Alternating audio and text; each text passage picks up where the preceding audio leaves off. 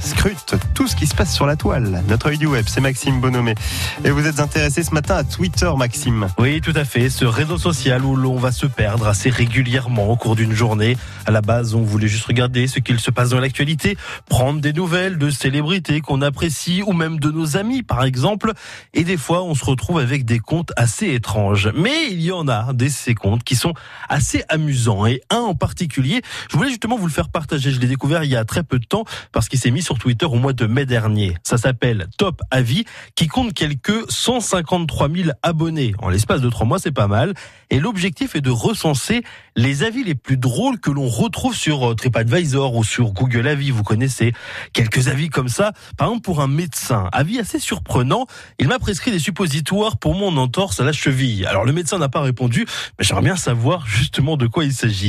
Pour un avocat, une personne n'est pas contente également. Son avis sur le divorce en lui-même, rien à signaler. Mais l'avocat a refusé de faire un selfie pendant la signature du divorce pour mon compte Instagram. Je suis déçu. C'est pas simple quand même le métier d'avocat. Pour un circuit de karting, un utilisateur a trouvé juste de nous dire que les kartings sentent l'essence. Ah oui, c'est important quand même de le préciser.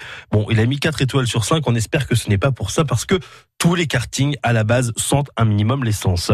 Pour les lieux touristiques, c'est encore plus amusant. Toujours hein, sur Top Avis, on peut retrouver Samuel qui parle du musée du Louvre sans doute avec humour quand même, en tout cas on l'espère pour lui. La visite dans l'ensemble était globalement bien, cependant je n'ai pas compris pourquoi autant de gens se regroupent devant le portrait d'une femme inconnue et une statue sans bras. Bon, tout ce qu'on peut dire, hein, c'est que ce sont deux œuvres assez célèbres. Voilà. Et puis également pour la célèbre tour de Pise, vous la connaissez forcément, elle est en Italie. Un internaute n'a pas apprécié et souhaite nous alerter sur le fait que cette tour est penchée. C'est peut-être pour cela qu'elle est aussi célèbre. Et puis on termine avec euh, la tour Eiffel.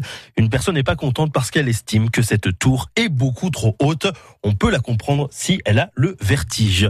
Voilà, ça s'appelle donc Top Avis, c'est sur Twitter et je vous conseille vraiment d'y aller parce que on retrouve quelques petites pépites. Merci Maxime. Maxime Bonhomme notre œil du web. Il est aussi sur francebleu.fr. France Bleu.